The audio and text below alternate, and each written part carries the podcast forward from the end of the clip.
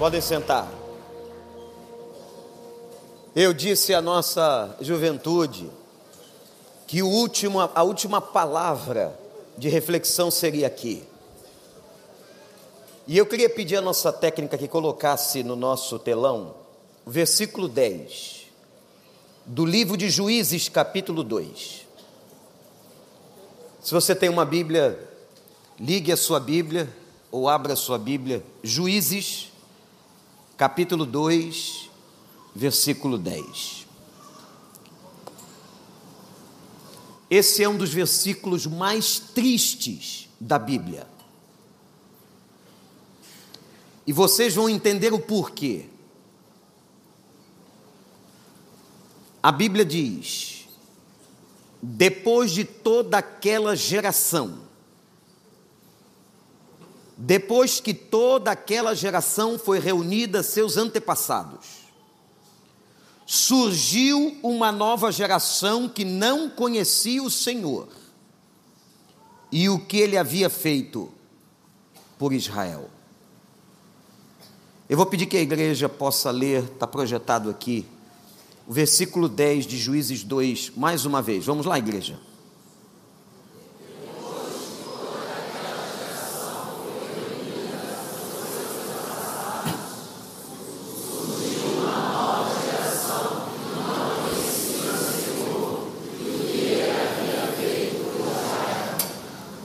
Olhe para mim, eu vou contar para você um pouquinho do contexto.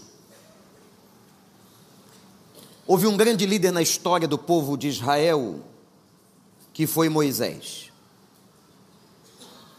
Moisés, quando morre, é sucedido por Josué.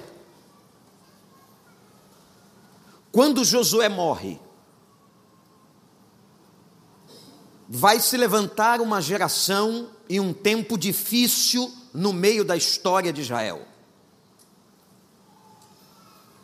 Naquele tempo difícil, na história de Israel, surge exatamente esse texto. A terra agora passa a ser governada por juízes. Foram nomeados juízes no meio do povo. E nós encontramos no capítulo 2 do livro de Juízes esse versículo tão triste surgiu uma geração que não conhecia o Senhor, que não conhecia Deus e não sabia do que ele havia feito na história. É exatamente por isso que nós realizamos e investimos nesta geração. Exatamente por isso que nós fazemos questão de fazer aqui esta bagunça santa, para dar a essa geração e aos nossos jovens uma oportunidade de serem uma geração diferente, relevante e que conheça Deus. Amém, gente? Eu quero chamar a sua atenção para alguns, alguns pontos importantes. Primeiro, eu quero falar da responsabilidade geracional. O que é isso? A responsabilidade que você, pai, que você, mãe, tem com seu filho, com o jovem que está na sua casa. Mas a responsabilidade não é só do pai e da mãe. Há uma responsabilidade que pesa sobre a igreja há uma responsabilidade que pesa sobre cada crente em Deus. Nós precisamos ser modelos e exemplos para esta geração. Esta geração aprende mais com o que observa do que com o que escuta. Ela vai observar exatamente o seu exemplo. Quando nós lemos esse texto, pastores que estão aqui, nós vemos uma decadência de uma sociedade.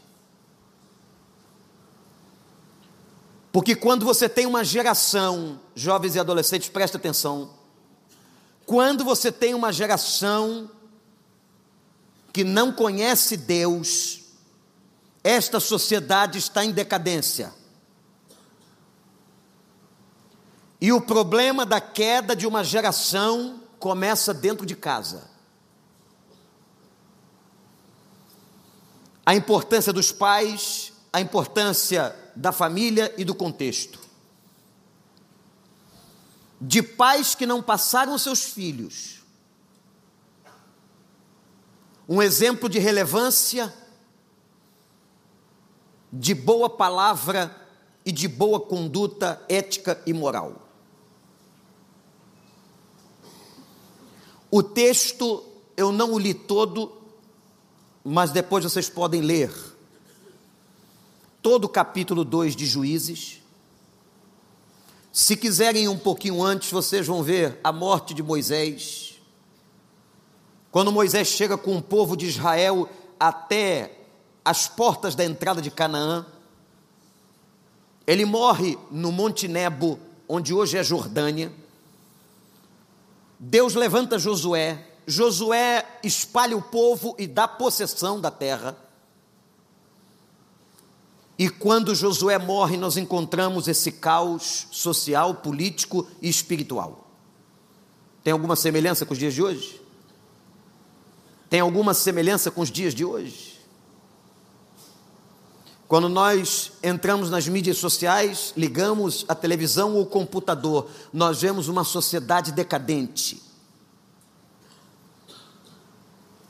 E não adianta ficar culpando o governo e ficar culpando as pessoas, apesar de que cada um tem a sua responsabilidade, eu tenho que olhar para dentro da minha casa, você tem que olhar para dentro da sua casa. De uma coisa chamada responsabilidade geracional. E quando você lê o texto, você descobre causas e consequências. São leis da física. Quais foram as causas de uma geração que não conhecia Deus, que não conhecia os feitos do Senhor? A primeira causa é declarada de uma maneira muito incisiva uma geração que não tinha experiência com Deus. E onde é que se aprende experiência com Deus? Se começa a aprender experiência com Deus dentro de casa. Pai e mãe, olhem para mim. Não espere que seu filho conheça Deus na universidade. Não espere por isso. Aliás, as nossas universidades, especialmente aqui no Brasil, até um pouco diferente do primeiro mundo, nos Estados Unidos e na Europa, estão cheias de homens ateus, que não entenderam ainda o limite da ciência. Quando o médico chega para um familiar e diz assim: não podemos fazer mais nada. Quando um cientista declara: não tenho resposta é nessa hora que nós olhamos para Deus, Criador dos céus e da terra, sustentador do universo, e entendemos que há um Senhor e uma força soberana sobre todos nós, e essa força vem do Senhor. O que é o homem mortal para que te lembres dele? E quando você olha a terra, essa bola pequena em relação a outros universos, a outros planetas. A multiplicação de galáxias, você fica pasmado. Quando você sabe que na cabeça de um ser humano tem mais de 100 neurotransmissores, e a ciência só conhece sete.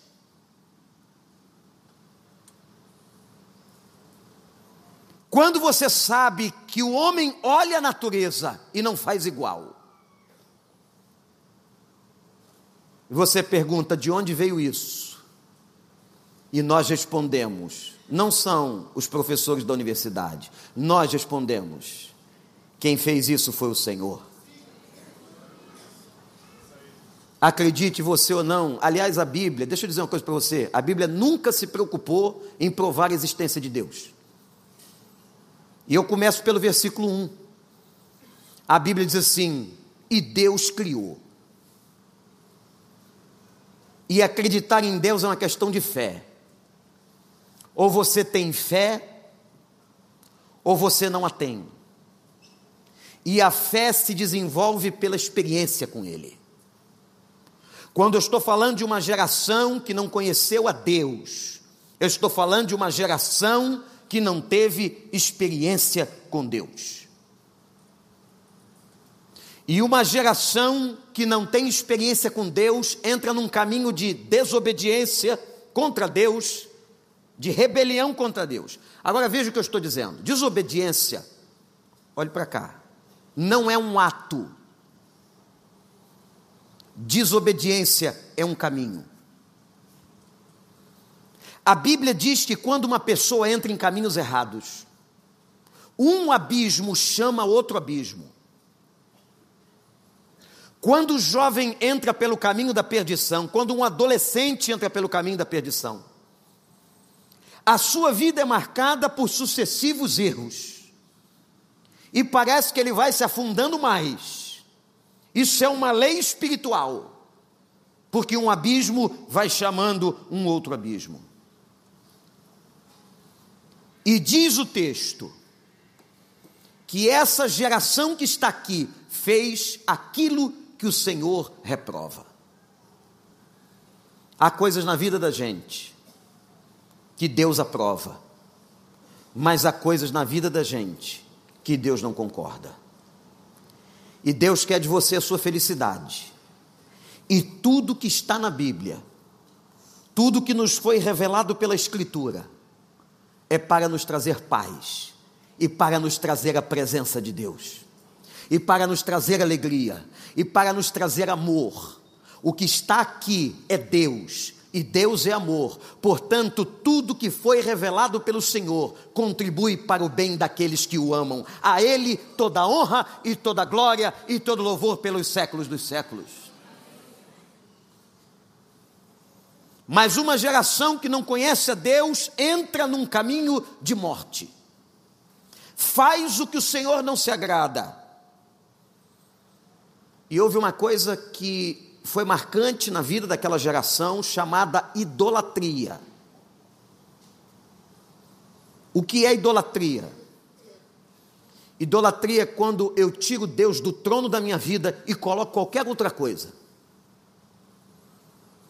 Eu posso colocar um Deus falso, eu posso colocar o dinheiro, eu posso colocar a ambição de morte, eu posso colocar prazeres hedonistas, eu posso colocar qualquer coisa no trono. Isto é idolatria. Porque no centro, olhem para mim, jovens e adolescentes, e esta igreja, e você que está na internet, o que deve estar no centro, no trono da sua vida e da minha vida, é o Senhor dos Exércitos.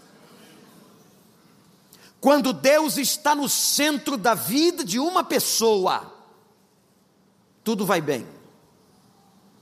Mas quando essa pessoa destrona Deus, pelo poder do livre-arbítrio, ela tira Deus do trono, ela não tem Deus como ser mais importante e ela coloca qualquer outra coisa, o nome disso é idolatria.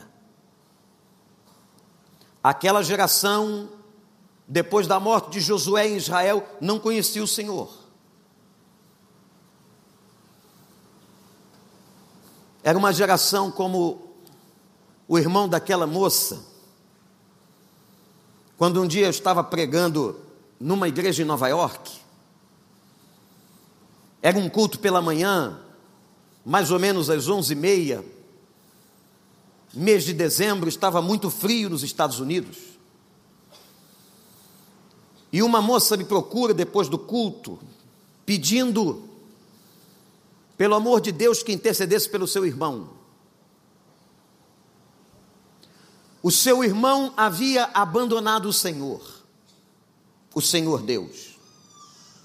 O seu irmão destronou Deus do coração e colocou os seus prazeres.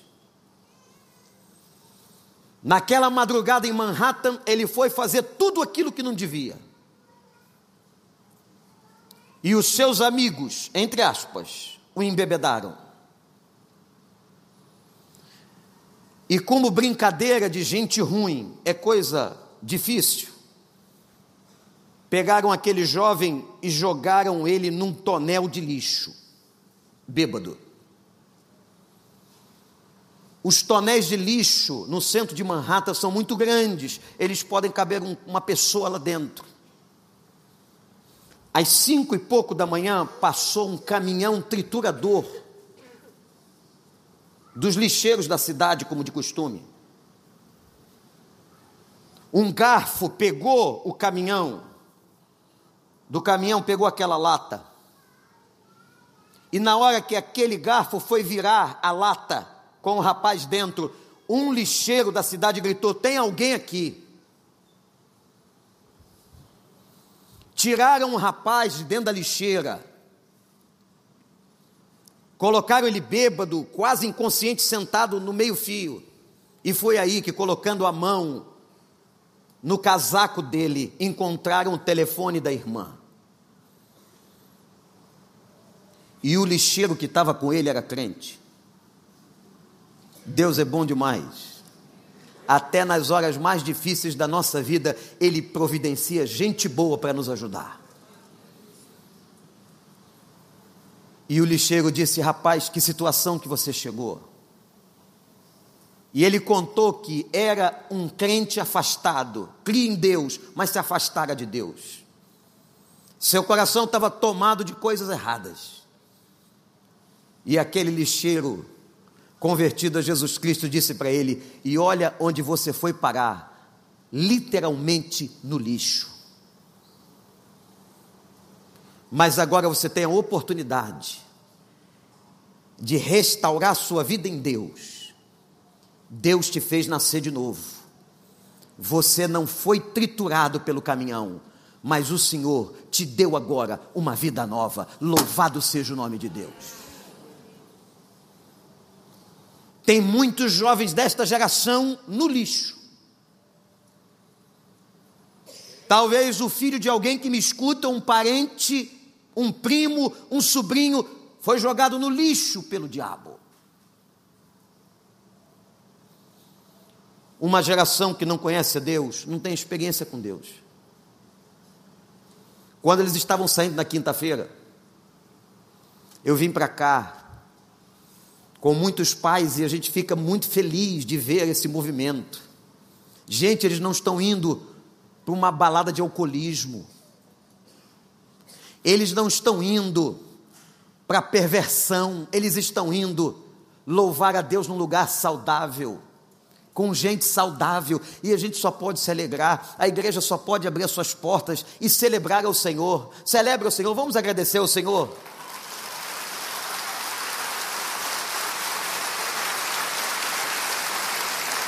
Enquanto eu estiver aqui como pastor, enquanto Deus me permitir, eles vão fazer essa bagunça santa toda vez.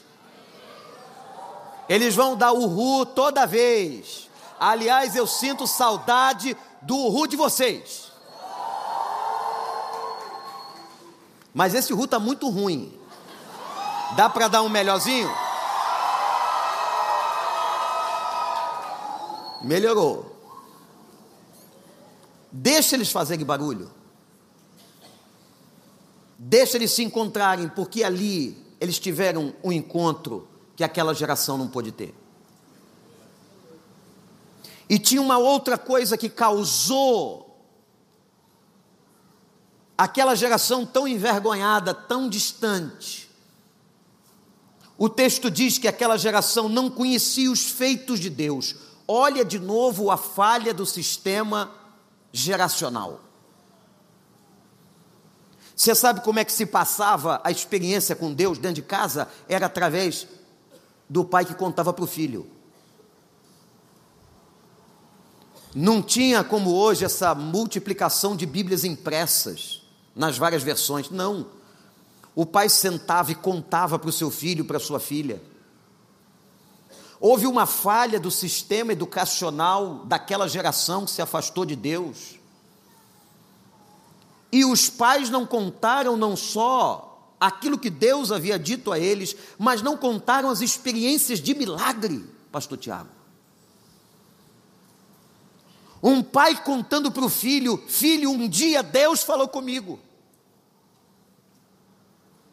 Qual foi a última vez que você chamou o seu filho, a sua filha, para dizer a ele de uma experiência que você teve com Deus?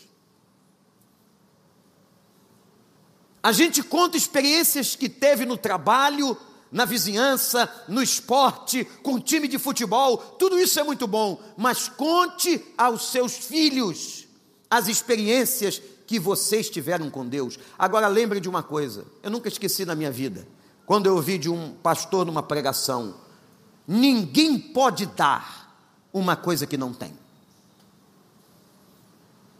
Sabe por que muitos pais não conseguem dizer aos seus filhos de uma experiência com Deus?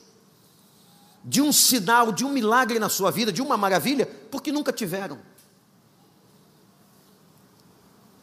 E agora, pode ser que você, jovem, que foi lá para o retiro, tem um pai e uma mãe que não creem em Deus. Agora é a hora de vocês fazerem uma inversão aqui no texto e na história, e vocês vão contar a eles. E vocês vão dizer aos seus pais: Pai, mãe, eu conheci Jesus Cristo, Senhor dos Senhores e Rei dos Reis.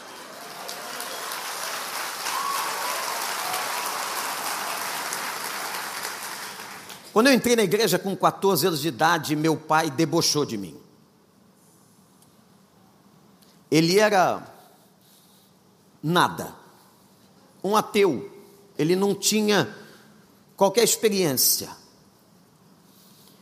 E toda vez que eu saía, eu tinha um incentivo contrário do meu pai, dizendo assim: já vai o meu filho que agora é Bíblia. Eu falava, pai, não sou Bíblia, eu sou uma pessoa. Mas antigamente chamavam os, os crentes de Bíblias. Lembram disso? Lá vão os Bíblias. E um dia eu causei a maior decepção no meu pai. Eu tinha 18 anos quando disse a ele, pai, eu vou para o seminário. Ele, o quê? Eu vou para o seminário. E meu pai disse, filho, não foi isso que eu projetei para você. Eu falei, sei, pai, eu lhe respeito mas o meu Deus projetou uma outra coisa para mim. Mas eu queria que você fosse médico. Eu falei, de certa forma, eu vou ser médico de almas. Eu vou cuidar de um outro tipo de coisa na vida do ser humano. E meu pai fez o rosto da decepção. Imagina o rosto da decepção. Eu fiz cinco anos de teologia. Depois fui fazendo outros cursos e me tornei pastor. Um dia meu pai estava em casa e eu disse para ele: Pai, o senhor precisa conhecer o que eu conheci. O senhor só brinca, só ri. Mas eu queria convidar o senhor para ir com a gente na igreja. E para a minha surpresa, meu pai, que era muito brincalhão, foi. E ele foi zoando tudo que podia ver. Ele entrou no templo mexendo com as pessoas. Ele brincava muito. Mas daqui a pouco eu comecei a ver que o rosto dele começou a mudar. Só que ele não sabia que quem ia pregar naquela noite era eu. E eu vi quando meu pai levantou a mão aceitando Jesus como Salvador. Se rendendo à existência de Deus. Depois de alguns anos eu já era pastor. E eu tive o privilégio nesta igreja, ainda no templo antigo, de batizar meu pai e minha mãe para a honra e glória do nome do Senhor. Essa geração pode influenciar a sua casa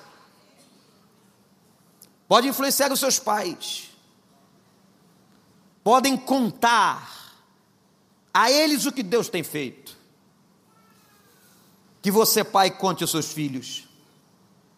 E lembre de uma coisa: Uma geração que não conhece Deus e as suas experiências é uma geração sem respeito a Deus. E quando a gente não respeita Deus, a gente não respeita ninguém. Não respeita o professor de sala de aula, não respeita o guarda na rua, não respeita a polícia, não respeita ninguém. Estamos no meio de uma geração que não respeita as pessoas. E quais são as principais causas? São essas que estão no texto. Anote no seu coração e leve para casa. Primeiro, é uma geração que não conhece Deus. E segundo, é uma geração que não sabe as experiências que Deus pode trazer à vida de um ser humano. E se você for ler o restante do capítulo de Juízes, eu vou trazer a você só três consequências daquela geração perdida a primeira, versículo 15 diz que a ira de Deus se acendeu. Toda vez que o povo tentava sair para uma luta, para uma batalha, eles perdiam a batalha. Deus fechava a porta. Eu tenho que pregar o amor de Deus, mas Deus é também justiça e disciplina. Quando Deus às vezes fecha uma porta na sua vida, Ele está querendo ensinar alguma coisa a você e a mim. Deus é justiça, Deus é disciplina. Deus também se entristece com os homens. E por amar os homens de uma tal maneira, Ele deu o seu filho, e às vezes Ele precisa trazer um corretivo. E Deus é soberano, Ele usa a maneira que Ele quiser para corrigir você, olhe para mim, mas uma coisa é certa: Ele faz isso porque te ama. Há uma lei da semeadura na Bíblia que diz assim: tudo que o homem semear, ele vai colher. Quanta gente que semeia coisa ruim e vai colher coisa ruim. Deus nos deu uma coisa chamada a capacidade de decidir, isto é arbítrio, livre arbítrio. Se nós não temos a Deus, se nós não amamos a Deus, se nós não conhecemos a Deus, nós usamos o arbítrio de maneira carnal, de maneira equivocada. Outra consequência dessa geração é que ela estava entregue a invasores. Versículo 14 diz que essa geração foi entregue nas mãos de invasores que saqueavam aquela geração que não tinha como resistir. Era uma geração tão fraca que não resistia aos invasores. O que são invasores? Num sentido simbólico e figurado, metafórico da palavra. Tudo que não foi convidado para entrar na sua vida, mas encontrou uma porta aberta e entrou, são invasores. E quando uma geração é fraca, quando uma pessoa é fraca, quando um jovem é fraco, quando um ser humano enfraquece, é como se ele abrisse a porta para os invasores. E os invasores vão entrando sem pedir licença, vão atropelando aquela vida fraca, frágil, e vem o invasor das drogas, do traficante, da futilidade, da pornografia, dos objetivos pobres e destrói a vida daquele jovem. A geração que não conhece a Deus fica uma geração rebelde de porta aberta, sem resistência. E os invasores entram. É uma geração roubada, porque o texto diz que os invasores saqueiam. Atenção, jovens, o que é que esses invasores saqueiam da vida de vocês? Eles saqueiam a paz, eles saqueiam esperança, eles saqueiam alegria e eles saqueiam o futuro de vocês. Distraindo vocês com coisas que Deus não se agrada. É uma geração roubada. E nós aqui em nossa igreja fazemos todo este movimento e este investimento, porque nós não queremos uma geração roubada, nós queremos uma geração relevante, que faça diferença. Amanhã vocês estarão, depois da universidade, assumindo os principais postos sociais desse país, para a honra e glória de Deus. E nós que somos desta nação e mais velhos, temos a esperança de que vocês possam transformar essa nação. Que não digam amém para a incorrupção, para a corrupção, para a imoralidade, nunca digam amém, mas digam amém a Deus e transformem todo lugar onde vocês estiverem, porque vocês são sal dessa terra e luz desse mundo. Geração que conhece ao Senhor. Os pais, orem ajoelhem, glorifiquem ao nome do Senhor. Acordem de madrugada e coloquem o joelho no chão pelos seus filhos. Clamem pelos seus filhos, porque o diabo quer roubá-los, quer saqueá-los. A vida, esta sociedade quer roubar os seus filhos. Quantas mães estão chorando agora porque os filhos foram jogados no lixo, literalmente, como aquele rapaz de Manhattan. E infelizmente, muitos não saem. Quinta-feira nós vamos começar uma jornada de oração. Você está convidado. Eu sei que tem muitos pais aqui de filhos que foram convidados a ir no retiro, estão conosco. Muito obrigado pela sua confiança. Você está convidado a estar com a gente. A igreja é para todos, a porta está aberta. Você que está na internet, nós vamos começar uma jornada de oração com um homem de Deus. Pastor Elton Rangel vai estar aqui. Esse homem foi pastor na Espanha, no norte da África, e foi pastor aqui, numa comunidade que eu também tive o privilégio de pastorear a juventude, a Igreja Batista em Moça Bonita, aqui em Bangu. Quantas vezes ele viu jovens que se perderam e o tráfico matava eram jogados nas valas de uma comunidade chamada Vila Vintém, em que o traficante chamado Celso, eu não sei onde está este homem hoje, esteve na minha presença. Eu era pastor de jovens muito novo. Imagina receber uma figura ilustre como essa. E Deus me deu uma impetuosidade, eu fui falando do Evangelho para ele.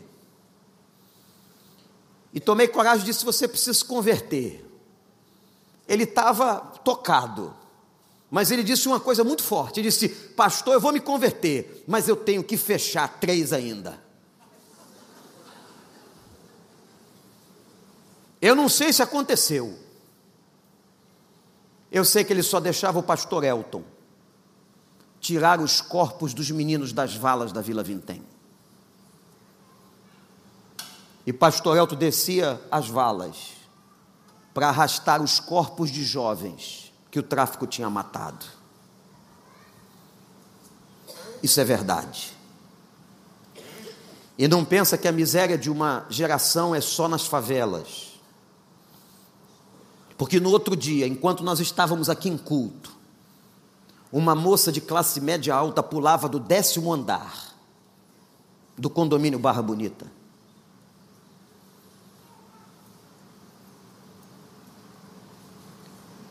O inimigo destrói, não importa a idade, não importa a classe social. Mas nós temos um Deus que resgata, um Deus que transforma, um Deus de poder, e é nesse Deus que nós cremos, e que você possa dobrar os seus joelhos clamar a Deus pelas madrugadas, dizendo: Deus, salva o meu filho, e que ele seja uma bênção e uma luz nesta sociedade, que você hoje tenha aprendido com Deus a clamar a Ele pela sua casa. E feche você todas as portas, feche as brechas, cuide para ver com quem seu filho anda, cuide para ver o que ele está vendo na internet. Sim, você tem autoridade sobre ele. Quem paga o telefone é você. E essa é a melhor ameaça da nova geração. Eu chego para o Santo Gabriel. Tem nome de anjo, mas não é. Eu digo só uma frase que funciona. Se não fizer o que eu estou falando, porque eu tenho responsabilidade sobre você diante de Deus, eu vou tirar o celular. Naquela hora ele se ajoelha. E vai dizer que na sua casa não é assim.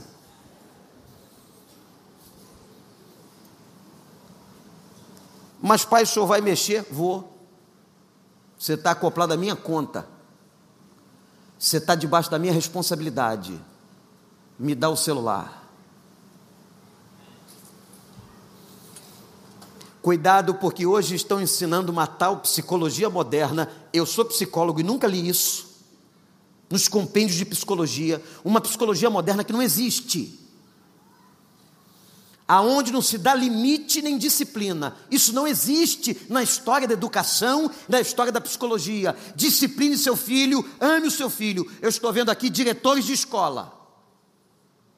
Pergunte esses diretores de escola se lá na escola eles não colocam disciplina aos alunos. Colocam. Não é verdade, doutora Elisângela? Lembre-se que um jovem, um adolescente está debaixo da sua disciplina e com amor e sabedoria, você está aqui para ajudá-lo até que ele possa criar todas as asas e voar sozinho. Mas quando ele voar sozinho, a Bíblia diz assim: ensina o menino e a menina no caminho que deve andar, porque até ficar velho, ele não vai se esquecer dele. Aleluia.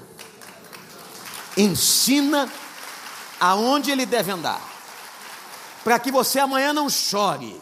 Ore hoje para não chorar amanhã. Para não ter filhos roubados. Para não ter uma família sem alegria.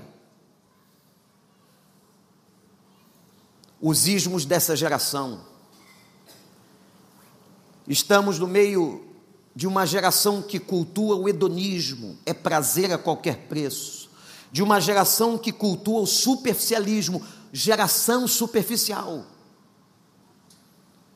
Acabaram com as bibliotecas. E disseram que agora é tudo na internet. Não tem problema ser na internet. Mas eu queria que você perguntasse a um jovem hoje quantos livros ele leu na internet. Tudo. Um livro que eu digo relevante. Estamos desenvolvendo uma geração de superficialismo uma geração hedonista, uma geração de ateísmo e de relativismo moral. Ah, isso aqui é verdade? Depende do ponto de vista. Segundo os princípios da filosofia, não existe relativismo com a verdade. Ou é verdade ou é mentira. Mas estão vendendo para os nossos filhos um relativismo para que você não creia. Quando eu vendo relativismo filosófico, eu vendo a falta de algo consistente. Porque se é relativo, não tem solidez. Se é relativo, não tem mensagem. Mas nós aqui temos mensagem temos solidez, porque nós estamos calcados na verdade. Jesus Cristo que disse: Eu sou o caminho, a verdade e a vida. Eu quero terminar dizendo que aquela geração de judeus perdidos nos tempos dos juízes era uma geração angustiada. A Organização Mundial de Saúde, e eu disse isso aqui há pouco tempo, revelou no dia 3 de junho deste ano, numa pesquisa, que no tempo, nesse tempo de dois anos de pandemia, a ansiedade e a depressão cresceu 25% no meio da população mundial, especialmente entre os jovens. Uma geração angustiada. O versículo 15 do texto, do capítulo que lemos, diz que a angústia dominava o coração daquela geração. Uma geração angustiada é uma geração cheia de transtornos emocionais. E que triste que cresce o número de suicídios de jovens e adolescentes. Não é só aqui, é nos Estados Unidos, é na Europa. é no México, é na África. Uma geração que não conhece o Senhor. Uma geração angustiada que não tem paz. É uma geração de gemidos. Mas nós estamos aqui para pregar esperança e dizer aos pais que estão aqui, a você que está em casa pela internet ou neste lugar, que nós cremos num Deus que transforma realidades. Um Deus criador dos céus e da terra, que veio a este mundo na pessoa de Cristo, para pregar uma geração comprometida com Deus e é isso que nós queremos: uma geração que faça diferença, uma geração que ame o Senhor, uma geração que tenha experiências com o Senhor, uma geração de paz, uma geração de jovens equilibrados, uma geração de jovens abençoados e que eles possam gerar outras gerações que façam diferença nesta sociedade. Clame ao Senhor por isso, entregue a vida deles ao Senhor e nós nunca veremos o que aconteceu aqui em Juízes, capítulo 2, versículo 10. Uma geração que não conhecia Deus. Não, nós vamos ter entre nós uma geração diferente, uma geração abençoada, uma geração nas mãos de Cristo e não nas mãos do tráfico, uma geração que tem valores, uma geração que tem moral, uma geração que tem ética, uma geração que respeita, uma geração que tem futuro. Nós cremos no futuro de vocês. Que Deus os abençoe todos os dias da vida de vocês.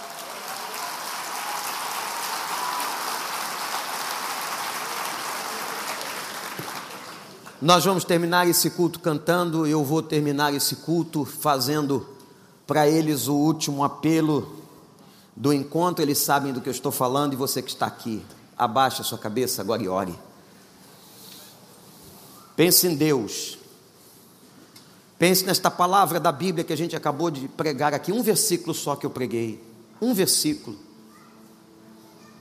De uma geração que lamentavelmente lá no tempo dos juízes, depois de Josué, não conheceu o Senhor e como sofreu. Mas você agora vai orar pelo seu filho, pela sua filha, por um neto, por um jovem. Você vai pedir a Deus que Deus ilumine, que Deus abençoe a vida desse jovem que você está pensando agora. Pode ser que seja o seu filho. E eu vou desafiar os jovens que estão aqui, adolescentes que foram ao retiro. Vocês quiserem reafirmar o compromisso de estar na presença do Senhor, diante da igreja do Senhor aqui agora, se vocês querem reafirmar isso, vocês vão sair do lugar de vocês, vocês vão se ajoelhar aqui na frente, abaixo do palco, e nós vamos orar pela vida de vocês. Podem vir aqueles que quiserem. Pode ser que haja um jovem que não foi ao retiro, um homem, uma mulher que não foi, que é a primeira vez que está entrando aqui. Mas só venha se você tem uma consciência pessoal. Não venha porque um amigo veio. Pode chegar bem para cá, olha, bem para cá, bem para cá. Cheguem bem para cá. Não venham porque um amigo veio. Venham se vocês querem realmente uma vida na presença de Deus e com Deus, graças ao Senhor. Igreja, fique em pé, fique em pé nesse momento tão importante. Olha quanto adolescente jovem aqui na frente. Essa geração vai conhecer o Senhor e vai contar as experiências que tem com o Senhor. Vamos adorar enquanto eles estão vindo, depois a gente vai orar. Se você quiser vir, pode vir, um pai, uma mãe, se você, pai ou mãe, quiser vir, pode vir. Fique ao lado do seu filho. Diga: Eu também quero na minha casa a presença de Deus. Tem pai vindo, graças a Deus. Tem mãe vindo. Pode vir, pode vir, pode vir. Cante com a gente.